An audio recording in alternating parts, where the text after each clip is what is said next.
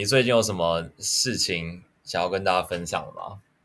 哦，我我想要跟大家分享，就是我买了一顶复古安全帽，然后它就是呃，就是那种四分之三式的那种安全帽，然后四分之三是什么意思？就是有盖耳朵，但是上面就是没有东西罩下来，这样。对对，就是没有那个没有下巴那条，就跟全罩就差在下巴那条。哦哦哦哦。然后就是那一顶安全帽花了我一九八零。还蛮贵的，就是大家都说很贵，因为他们觉得说这个价钱已经可以买到全罩式安全帽，但我觉得我那顶安全帽它就是一个复古的样式，然后它的扣子，它的复古感是什么啊？什么什么什么是复古的安全帽？嗯，跟现在安全帽有什么差别？嗯，我觉得就是它的颜色做的比较复古，然后就是它那那一系列都做的，呃，颜色就比较低饱和度。然后就会看起来很复古，嗯嗯，然后它的那个扣子都是有刻意做旧的那种，然后它其实有一款很像的，然后只卖九百多块，但是它里面那个内衬就不一样，就我买的那一款里面的内衬是皮质的，嗯，就不是那种黑色的那种面。那你是什么时候开始？但是我后来发现很，我后来发现很麻烦，就是我没有办法直接把它丢到洗衣机洗。啊，所以哦，平常的是要。丢到洗衣机洗的吗？他们说可以，就是你可以把内衬的那个布拆下来，然后丢到洗衣机里面洗。我从来没有试过，嗯，就是我们家安全帽好像我不知道我爸妈有没有做，但至少我是没有做过这个环节。这样子很脏啊。如果自己家戴就还好啊。如果自己家戴就还好。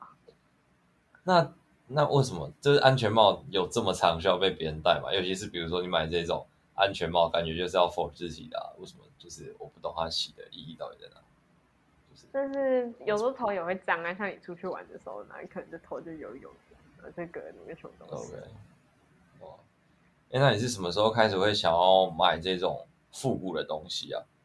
我觉得人在长大的时候喜欢的东西会越来越不一样，就像是以前可能比较喜欢偏可爱的东西，嗯、但是长大之后你就希望它是比较有质感，然后嗯嗯，嗯看起来有重量的东西。我觉得这真的跟年纪的增长还蛮有关系的哦。嗯，哎呦，那是不是就是我们今天要讲的东西呢？那我们就开始吧。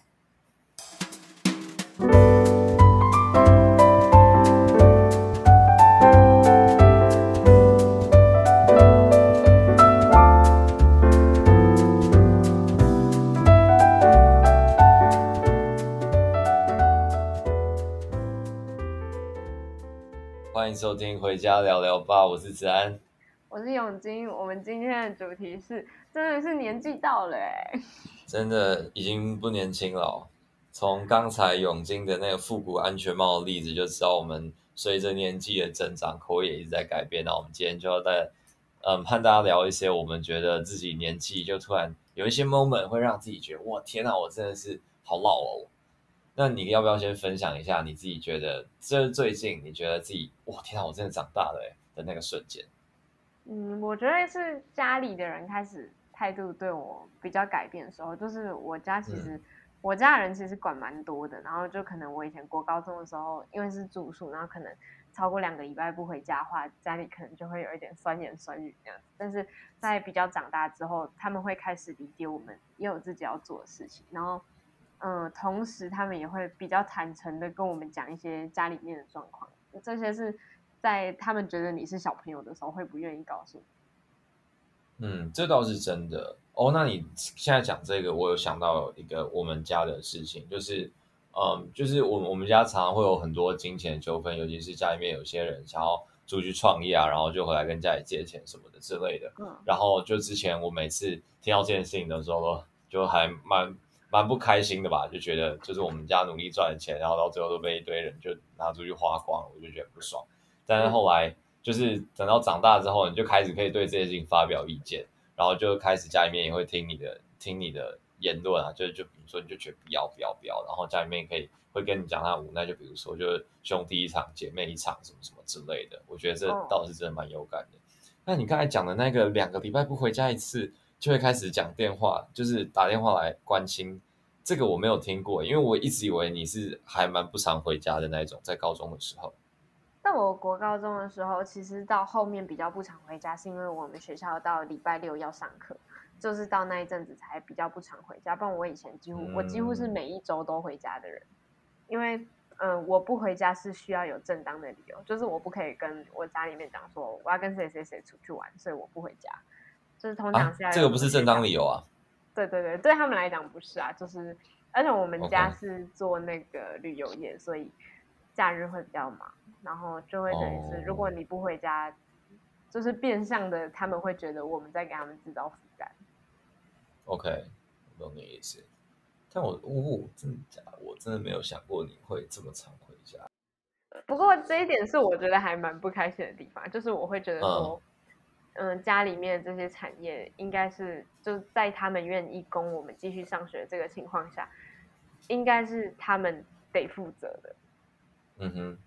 但是他们会，就是有些家长会把这些情况当做，就是你小朋友，你就是理所当然应该要帮忙。但是我会觉得，这是他们应该要做的事。就是如果他们在刚开始就已经确定他们要继续供我们上学所以他们应该要把我们的帮忙当做一件我们愿意去付出 bonus，嗯嗯嗯，不是一个就是本来就应该要回来的这件事情。嗯，right，嗯。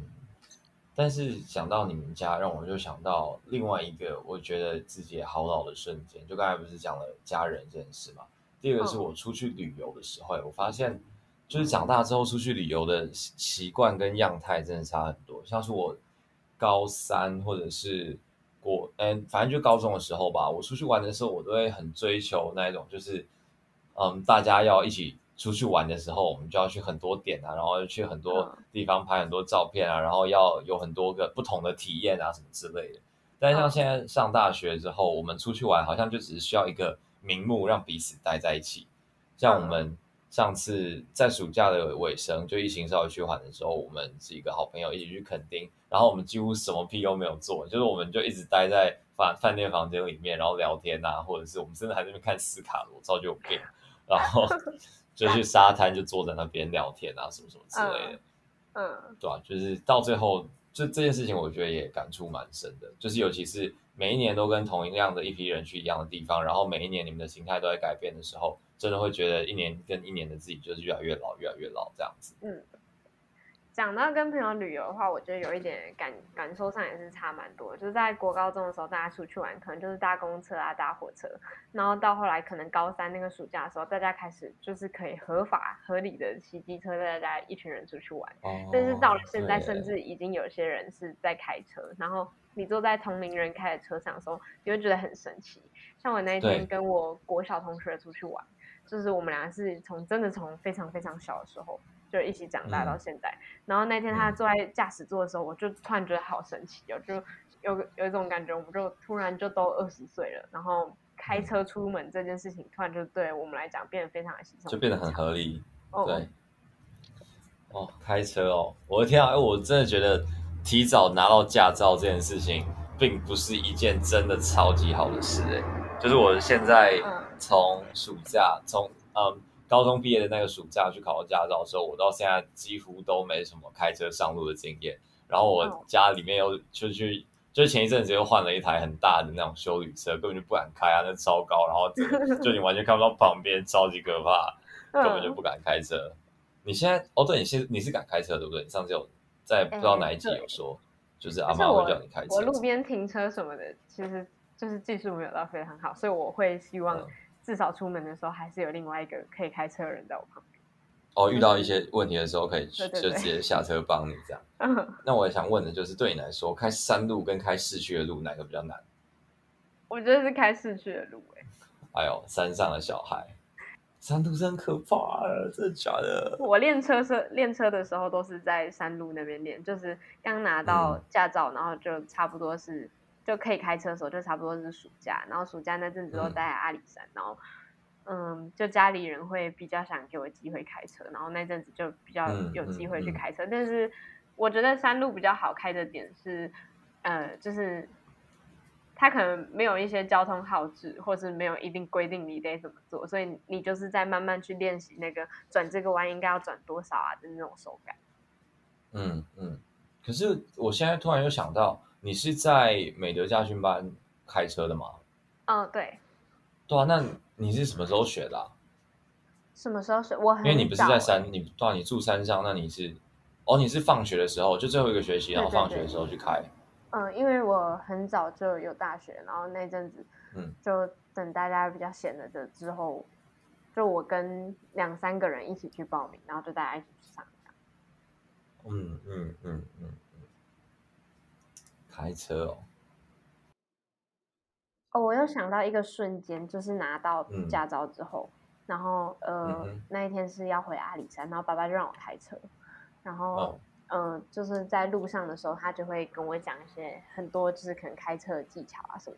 那我就有，嗯、就是我印象非常深刻，他跟我讲过一句话，就是，嗯、呃，这些弯路再怎么弯，只要你慢慢开，就一定都可以开过。哦，有一点人生的哲理在里面哦。嗯、我觉得这可能是我也是我们长大之后在在做一件事情，就是我们会开始从一些。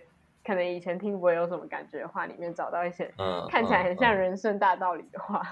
嗯嗯嗯，哇塞，哎、欸，这句话很难想象是从爸爸的嘴巴中说出来的，就是爸爸 讲话不会这么温柔哦。对啊，但是就是那句话，就是他在他口里讲出来的时候，我就觉得天哪，这是重击我的内心。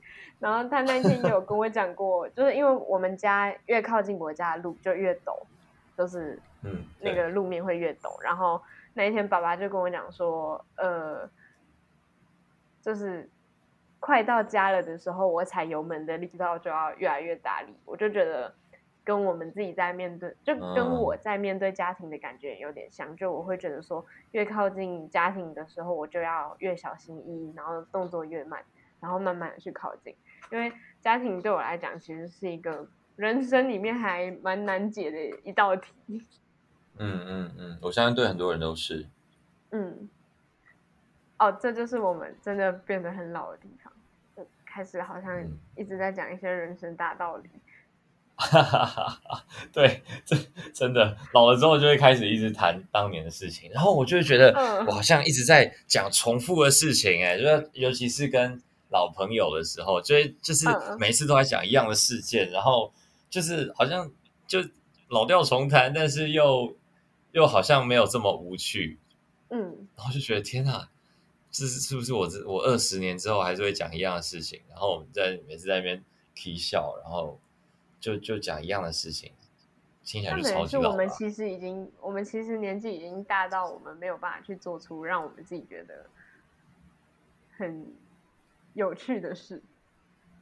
哦，这可能是一个过渡期耶，就是我们在年轻的时候，我们就。嗯我们对有趣的标准很高，但是我们也有能力完全可以去做出那些有趣的事情。然后到我们现在，我们的能做出有趣的能力下降，但是我们的有趣标准还是在那边，所以现在有趣的事情变得比较少。但你不觉得当老的时候，有趣的事情就是有趣这个定义就会变得超级超级无敌低吗？就是我每次看那些喝醉酒的四十岁哦，不一定要喝醉酒，就是甚至是一般的五六十岁的老人家，他们在讲话的时候明明就是超无聊的话题。然后他们就会就是讲完之后，他们就就开始笑得很开心，就是 对吧？我们三十年后，我们三十年后可能也是长那个样子。对，然后我们就想，哎呀，你那个时候都不懂啊，这样。这样我会觉得说，有些人在呃，就是在我们青春期的那个时候，大家都很喜欢祝对方说，希望你永葆初心。这那一句话其实是真的非常难去达成的。就人真的会变啊，但我觉得那个初心其实不一定像是这种，嗯，像这种我觉得都是比较旁枝微末节的事情嘛。其实对整个人生来说，就是可能你在笑点上，或者是你对生命的有趣或者是不有趣，你对生命的刺激感的寻求，这些东西我觉得都其实还蛮枝微末节的。重点是在永葆初心这件事情上，我觉得，嗯，应该要秉持的是那一个你。一开始不要成为那一个你觉得很讨厌的大人。哎呦，这句话好像有点过被过度滥用了，但是我觉得还是还是对对对，还是还是一个很重要的一句话，就是不要成为那个你很讨厌的大人。但是我一直在想，就是如果说现在这个时代真的一直在前进，然后我们也曾经是那个很年轻、很叛逆，然后可以很善变的人的话，会不会真的是在成长的过程中，我们的我就是我们的想法，我们有趣的事情，它就是真的会被僵化，所以我们才会，就是大家才会一直觉得老人就是固执。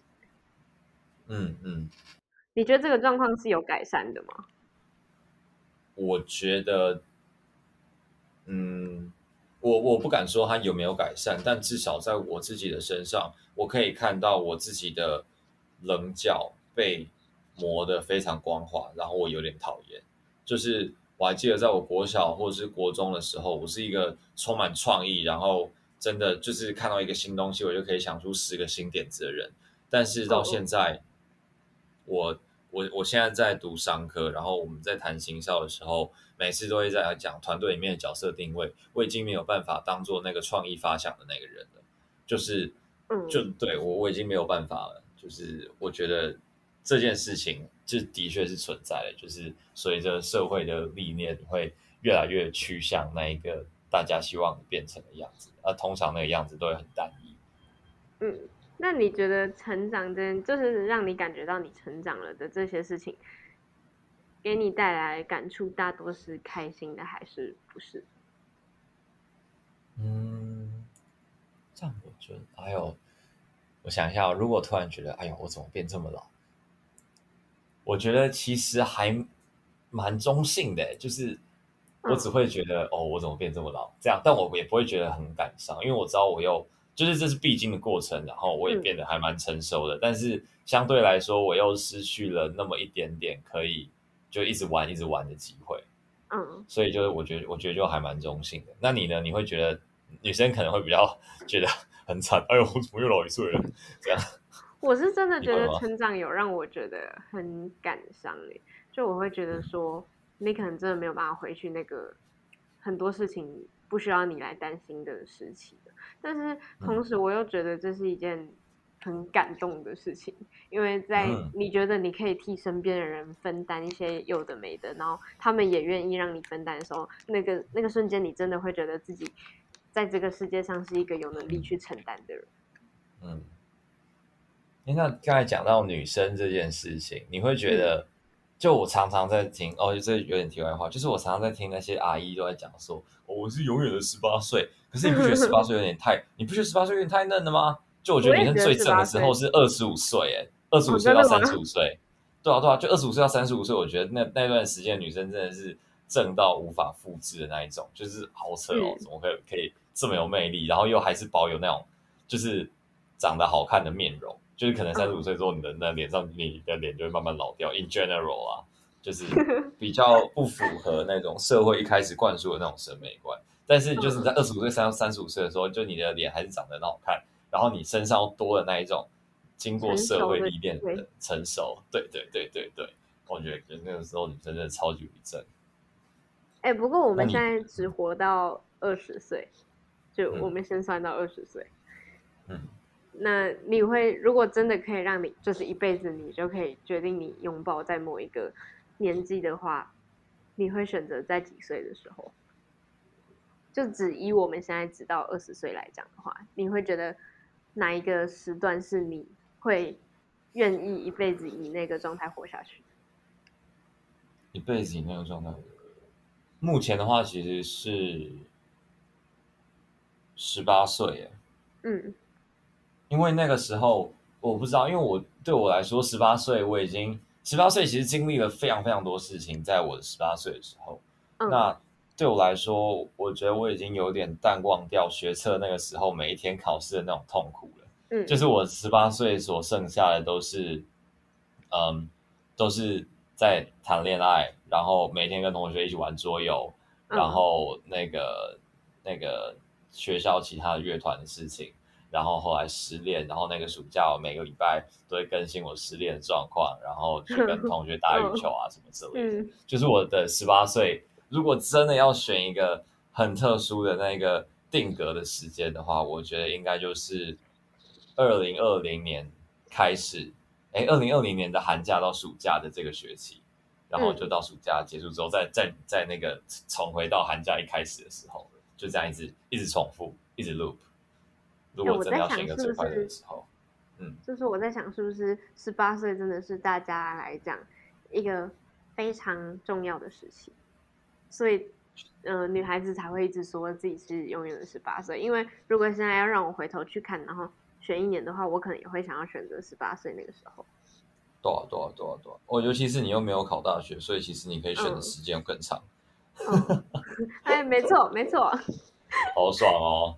哎，不过我觉得十八岁的时候，就是你在高中最后那段时间的时候，是真的会是你人生最无忧无虑，但是你又已经是最成熟的时候。哎，嗯。对，因为到大学之后，大家就会开始问你要考研究所嘛？你之后要就业嘛？那接下来呢？嗯、接下来要怎么做？但是你在高中的时候，你就只是单纯的跟一群人一起奋斗，然后大家一起决定要去上一个好大学，或是说，嗯，你还可以有很多的面向去决定你未来的路。嗯嗯嗯。但是到大学，它就已经变得有一点定型了。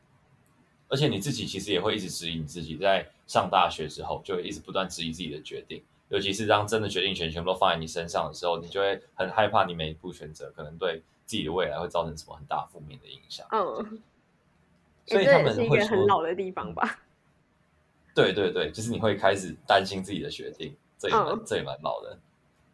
所以我觉得，就是那些阿姨们啊，都说自己永远十八岁，可能不只是那种面容或者是身材之类这种外在的条件，还有那种内心那种无忧无虑，然后很年轻的那种心态。嗯。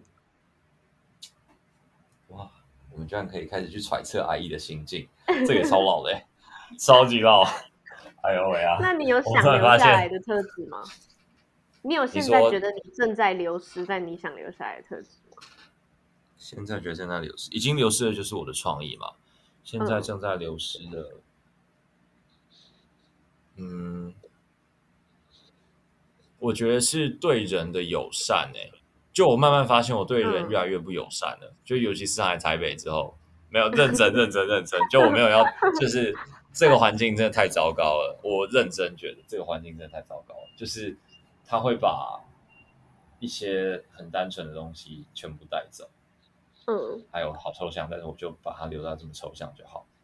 就我觉得，我最近开始慢慢对人的。评价也好，交流也好，互动也好，越来越走那一种，所以我跟你就是我跟你当朋友，有对我有什么好处吗？的那种感觉，就是那种人与人之间的最纯真的那种情谊，嗯、就是除非那个人你真的觉得他超级超级超级好，然后你才可以忽略掉他在。其他地方其实没有办法帮助到你，就你只是想要跟他当朋友。Okay. 这件事情以前超简单，就是随便一个人你都可以都觉得他蛮蛮友善的，然后你就可以跟他当朋友。但现在就觉得，哦，我为什么要浪费时间在你身上？我有更多更好的选择，就你会开始去选择，然后我就觉得天哪，我真的很糟糕哎。没错。嗯嗯嗯嗯嗯。所以我就觉得这这这应该是这个吧，对人的真诚，还有对人的友善这件事情，我觉得，嗯，对。那你呢？你觉得？嗯，我觉得我正在流失一个很感性的东西，就是我对生活周遭放的情感，我觉得好像越来越少。就是我开始会对这些事情可以越来越豁达。就像我前阵子我们老师过世的时候，我一直以为我会难过非常非常非常久，但其实事情过到现在，其实也才一两周吧。对，嗯，但是我现在已经完全可以。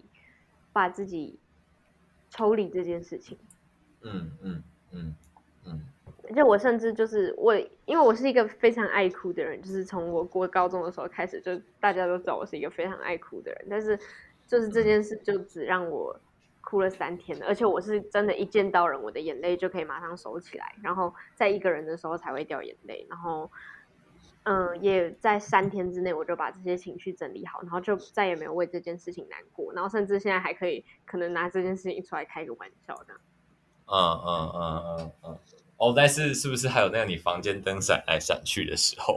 我看到，我刚刚那个时候会觉得 蛮好笑的。那时候我们就是我租屋处的灯在闪，然后我就那时候呃。我们有一个高中同学就是李纯慧，他就回我说，是不是联名开显灵了啊？然后我就觉得天哪，实在太好笑了。然后后来我上去洗衣服的时候，那个我又看到灯在闪，我就在想说，天哪，是不是真的又显灵了？我在想说，该不会是摩斯密码吧？因为老师他在 IG 上面留下来的最后那一组就是一个摩斯密码。就是摩斯密码。那我在想，该不会那个灯也是？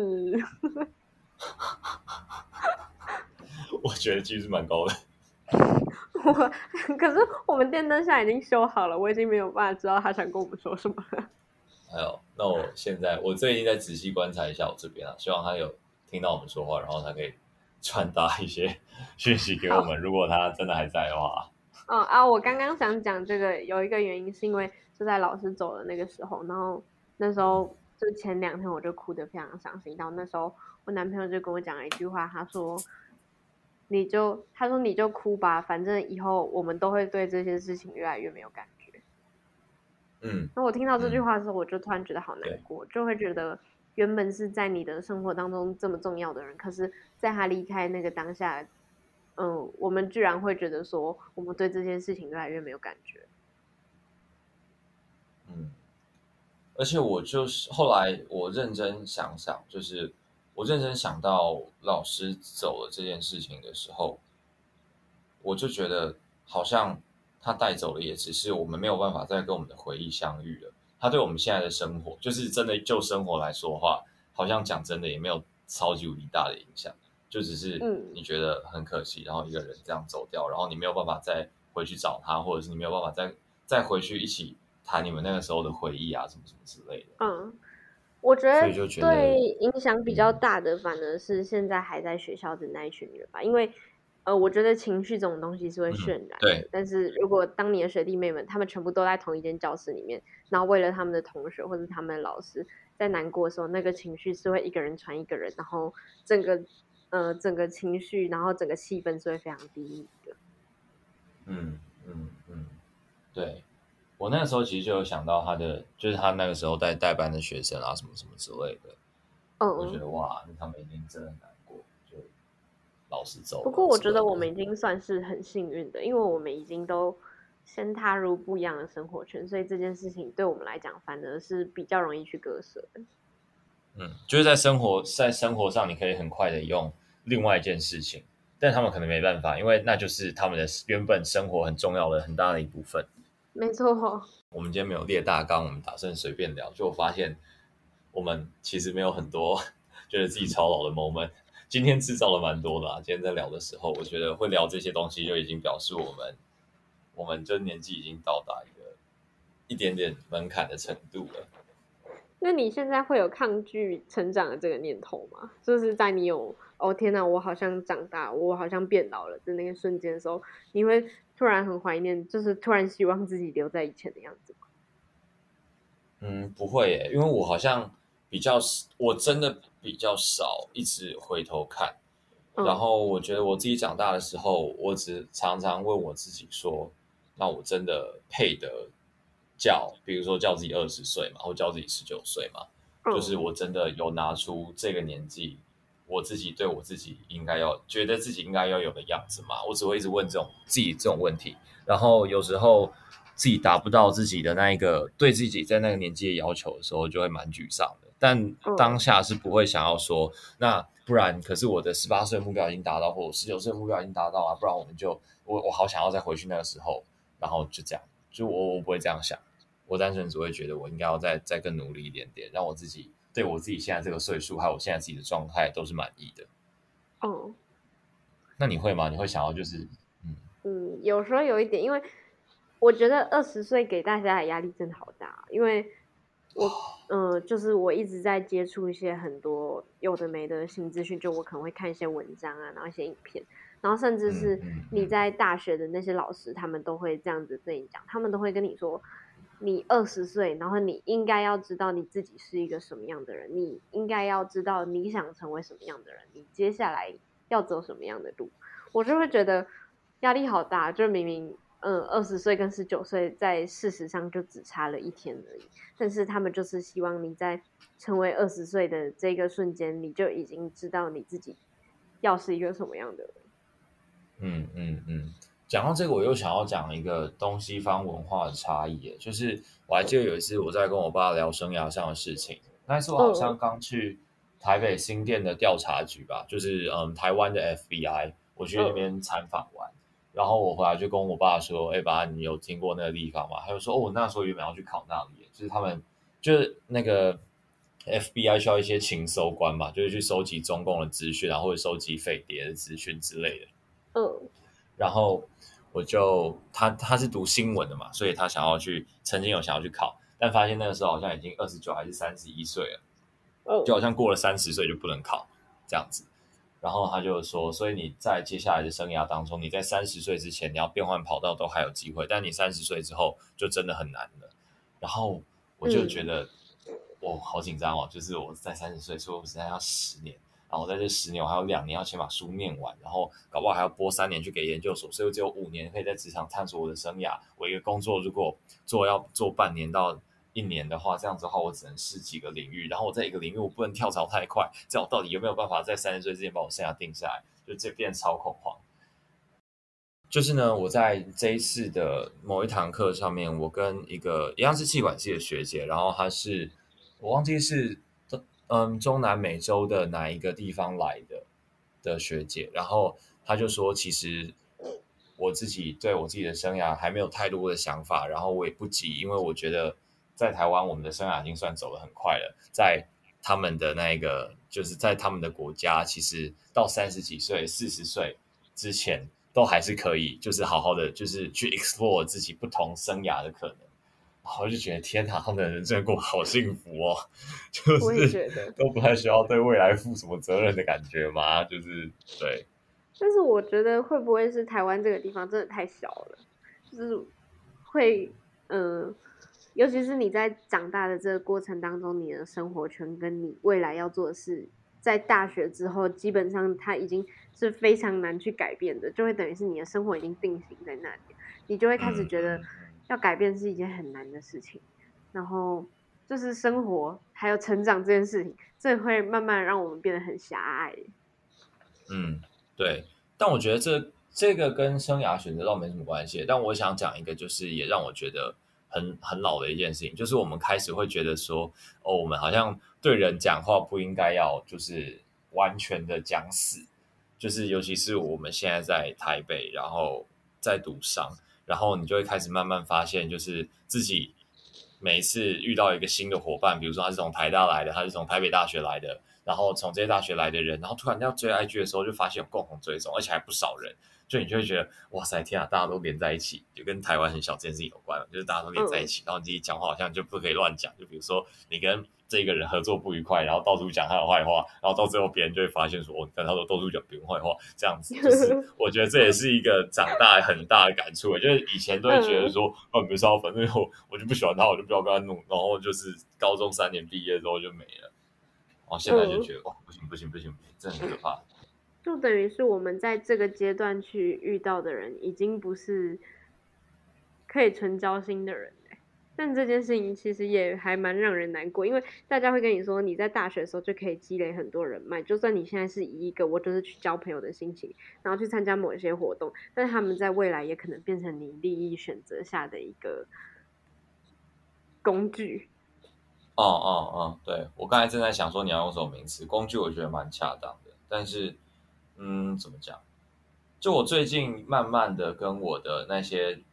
原本可能有一些工具取向的朋友变熟之后，我还记得有一次我在晚上的时候吃麦当劳，然后我就跟我目前最好的合作伙伴之一，就是他也是我的 IG 的那个共同的创办人之一，然后我就爱跟他聊天，我就说：“哎，叉叉叉，你在现在我们的共同交友圈里面，你都没有那种就是觉得 OK 的女生嘛？因为他其实是目前我觉得。”上院很厉害的一个男生，然后他都就是他的都没什么绯闻啦，嗯、然后他就说没有哎、欸，然后我们就开始聊那种以前高中的时候会聊的那种那个喜欢来喜欢去哪个那女生很不错的那种话题，嗯、然后我就。聊完，短暂聊完，然后麦当劳的餐来之后，我就说，哎，我真的觉得这样跟你聊好奇怪哦，就是也不是说跟你不熟，但是跟你聊这件事情，感觉就超级诡异。就平常都在聊什么公司的数据啊、市场的概况啊，或者是社会事件、粉妆什么经营啊、触及怎么样啊，然后突然在那跟你聊说，哎，你喜欢那个女生吗？就超级奇怪哎。哎、欸，不过这也代表就是你真的，你真的已经在做一些很正经的事情了。就我们已经不是那个什么事情都拿来开玩笑，然后除了玩笑也没有其他正经事可以做的年纪。嗯，对对。那你会有吗？就是突然跟别人聊起这些私人的东西，就工作上的伙伴，然后突然跟别人聊起私人的东西，然后觉得有点矮油这样。嗯，这个我反而是还好，但我会觉得。嗯，在跟大学的朋友，还有在跟高中的同学交流的时候，聊的话题是不一样的。嗯嗯嗯。就我会觉得，你跟大学的朋友，可能就反而可能可以聊嗯更深入的东西。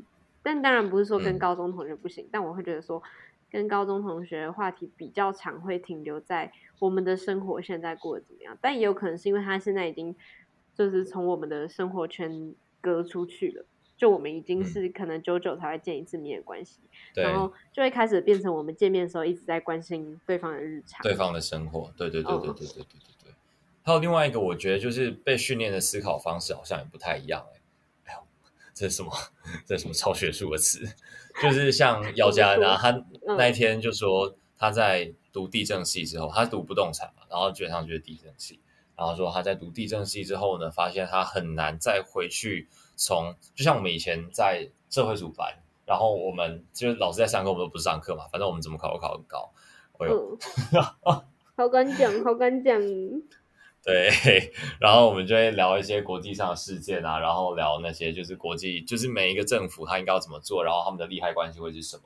然后他说他现在可能已经没有办法聊那些东西，因为他再再怎么想，他就是想。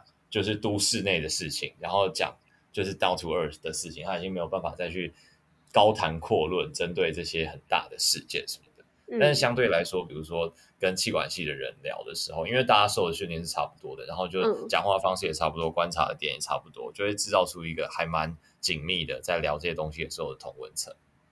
嗯，可是我觉得这个同温层不一定是好的，就像你看你现在你们每一个系的人学的东西都是同一个面向的。那就等于是你们在思考的时候，你们会用同一个路线去思考。所以你如果一直跟跟你学习同一个领域的人待在一起的时候，你就会变成一个思想没有在进步的人，或是思想根本没有在思想的人。对，好可怕哦这件事。对啊，然后到最后社会就会越来越对立啊，随着大家的知识都越来越高涨，会气管就超会气管，然后会地震就超会地震，会劳工就超会劳工。然后每个人都有自己坚持的点，然后这社会对立就越来越严重，然后就世界大战，然后就丢核弹，然后大家就死掉了。哎，天哪！我觉得大学应该要给我们更多元的环境哎。通识课吧，但通识课大家就都去睡觉，所以还蛮糟糕的。分组，然后摆烂的摆烂的呀。就其实大学好像也没有我想的这么这么多才开放。对。还是因为我们考的不够好啊？你那样子还要嫌考的不够好？那你到底要到哪里才会够好？都要去台大啊，或者是去去国外什么的，我不知道啊。有可能。我也不知道。但是我觉得大学没有大家讲的这么这么学术殿堂。啊、呃。甚至它可以给我们的碰撞没有高中的这么多。高中的这么多，对。而且高中的时候，我觉得因为大家的资源都不一样，所以大家切入的点其实也都不一样。尤其是在这种，嗯，嗯，怎么说，就是在学测之前，你就比如说你要读英文系的，然后你在学测的时候，你就已经要对英国文学有一点点了解了。就你根本就不是进去学东西，你只是在把你会的东西再变得更强而已。所以在进到大学之前的那段时间，其实是大家都已经有一点点在大学的时候的学术底蕴，但是。又还在一个很复杂的环境的时候，所以我觉得那个时候的碰撞才反而会是最强的。对，像我现在在这种文组学校，然后就想，就是觉得大家都想的都差不多，然后每次再再回去听那些职工啊或者是电机的朋友讲话的时候，就觉得哇靠，这讲还可以这样，还有还有这种想法，就觉得很神奇。这样，到底谁会这样想啊？可是，呃，这这是我觉得社团跟友会这种东西存在的意义，嗯、就是它不会让你永远局限在你自己你自己生活的那个区域里面。对，就是我觉得越长大之后，其实就会发现越多元的环境。然后，当我们在这些环境里面的时候，其实我们也可以意识到，我们真的已经离开原本的地方。那离开原本的地方，也就当然。意味着我们一就是随着时间的流去，我们都在慢慢的长大。然后我就希望大家之后长大的时候都可以越来越到越好的地方，然后不要大学毕业即巅峰，然后就变二十三 K。那我再讲一个今天的结论，我来讲一个今天的结论，嗯、就是，嗯、呃，我一直觉得。成长真的不一定会让我们都变成更聪明或是更好的人，甚至有可能让我们在这些事情上面退步。嗯、但是要努力去成为一个不会让自己觉得厌烦的人是非常重要的。嗯嗯嗯，说的真好。那我们今天的回家聊聊吧就到这边结束了，下礼拜再见，拜拜，拜拜。